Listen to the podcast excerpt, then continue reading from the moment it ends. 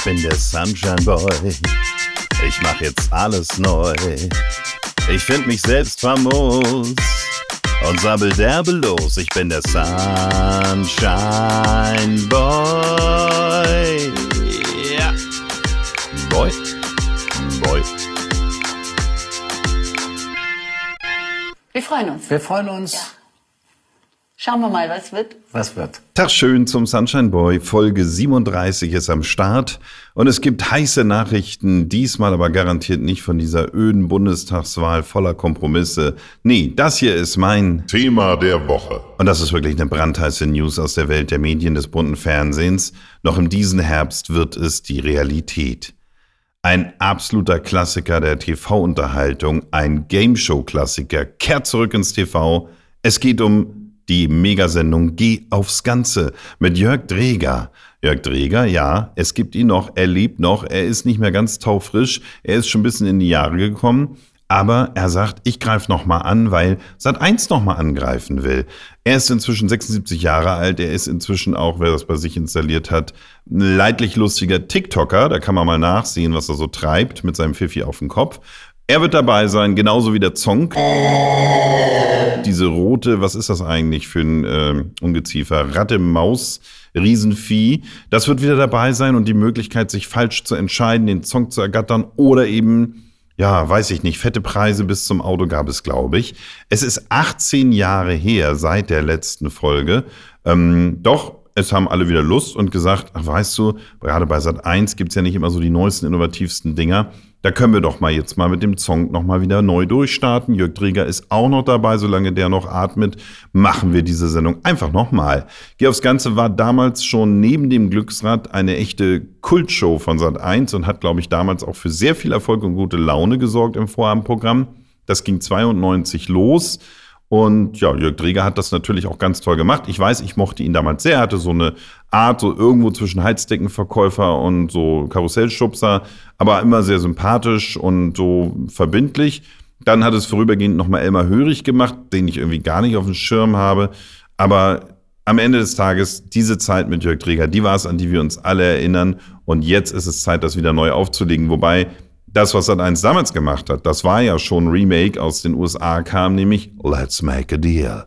Das Original. Und ja, gut, das wird ja häufiger gemacht, dass erfolgreiche Sendungen aus dem Ausland kopiert und neu aufgelegt werden in Deutschland. Nun kopiert sich Sat1 selbst und weiß eben nichts anderes zu machen, als zu sagen, kommt eben Geh aufs Ganze nochmal wieder. Ich bin dabei. Warum denn nicht? Vorabend hat man nicht so oft Zeit fern zu sehen, aber wenn man da mal so sitzt, Laune ist vielleicht ein bisschen am Boden, dann so ein bisschen gute Zeit mit Jörg Dreger und dem Song bei Geh aufs Ganze. Mein Thema der Woche. Branchenbreaker. Es geht um eine Branche, mit der die beste Ehefrau der Welt just konfrontiert wurde. Da ging es nämlich um das Nachmachen neuer Haustürschlüssel. Und da denkt man ja, okay, gut, hier die Kinder ausgezogen sind, sie brauchen ja auch ab und zu nochmal Zutritt zum eigenen Heim, wenn man nicht da ist. Also brauchen wir mehr Schlüssel als die, die wir haben. Und dann gehen wir zum Schlüsseldienst. Also nicht dem, der die Tür aufmacht, wenn du dich ausgeschlossen hast, sondern dem Mr. Minute hieß es, glaube ich, früher oder so, äh, andere Serviceangebote, die dir die Schlüssel eben nachmachen. Die haben dann die Gerätschaften dahinter, müssen dann deinen Ausweis kontrollieren und wenn alles stimmt, dann machen sie das für dich. Jetzt war das bei uns, na, ich will nicht sagen Reinfall, aber es lief lief nicht gut und es ist sehr aufwendig und kompliziert. Ähm, das reicht aber nicht jetzt, um zu sagen, sie sollen netter sein und aufgeräumter sein. Das hängt ja eh immer vom Menschen ab, der da hinterm Tresen steht und die Schlüssel schmiedet.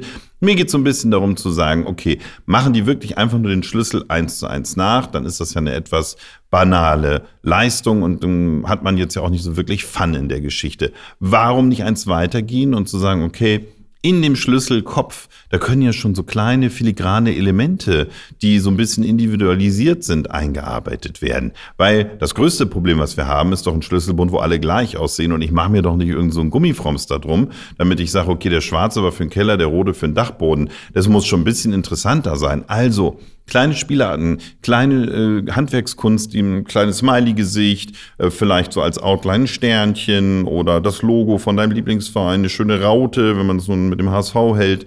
Das kann doch alles schon mal gemacht werden. Nicht nur unten den Bart des Schlüssels herausarbeiten, sondern oben auch den Kopf. Das kann man noch weiter treiben und kann sagen, okay, ähm, ich kann mir immer nicht merken, selbst wenn ich eine Farbe oder ein Smiley habe, für welchen Raum das ist, naja, dann kann ich das vielleicht eingravieren lassen. Dann lasse ich da Keller eingravieren, lasse ich da Dachboden eingravieren. Gut, ist für Diebe natürlich besonders leicht, dann, wenn die den Schlüssel dann mal haben, dann wissen die gleich, wo die hin müssen, aber ja immer noch nicht an welche Adresse.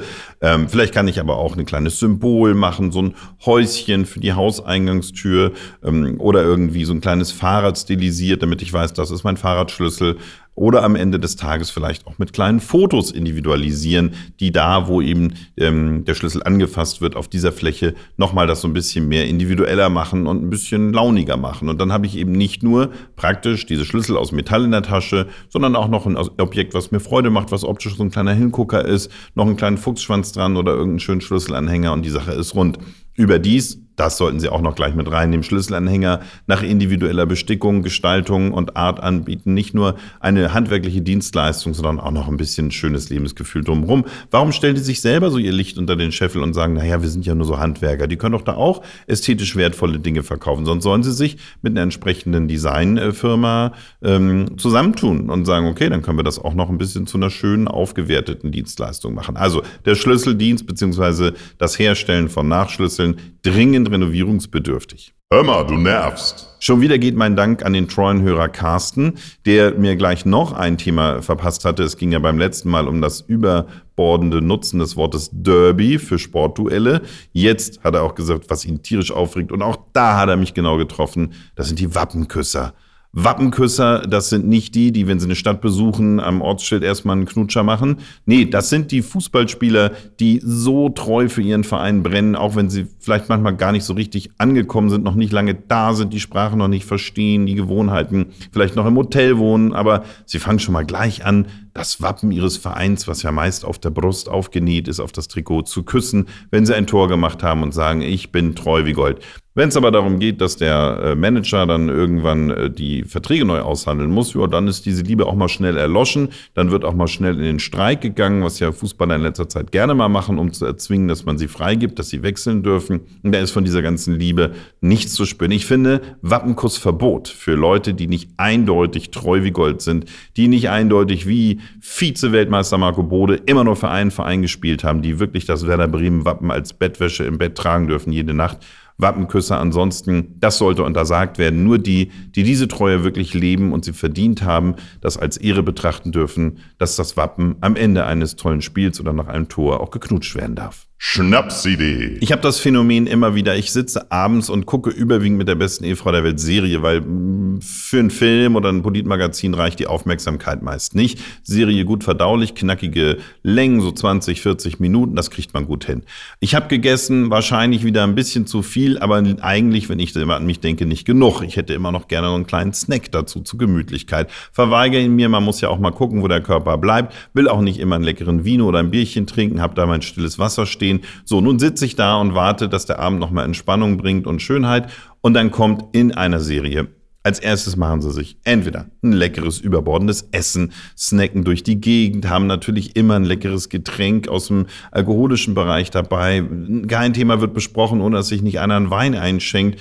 Ganz schlimm abends auch ein Kaffee. Das macht mich auch fertig. Ich will abends auch gerne Kaffee trinken, aber natürlich kann ich mir das nicht erlauben, wenn ich danach nochmal Schäfchen zählen will, erfolgreich. Das heißt, meine Schnapsidee. Hört auf, in den Serien permanent zu essen und zu trinken und Leckereien zu machen. Wir machen eine Serie, die genauso lustig ist wie irgendeine Comedy, die genauso dramatisch ist wie irgendein Jack Bauer und 24. Nur, dass die Darsteller, wenn sie dort was konsumieren, was total Gesundes, was total Leckeres konsumieren, vielleicht sogar mit äh, Hinweisen darüber, sieh mal, diesen Smoothie aus Weizengras habe ich mal eben schnell selber gemacht.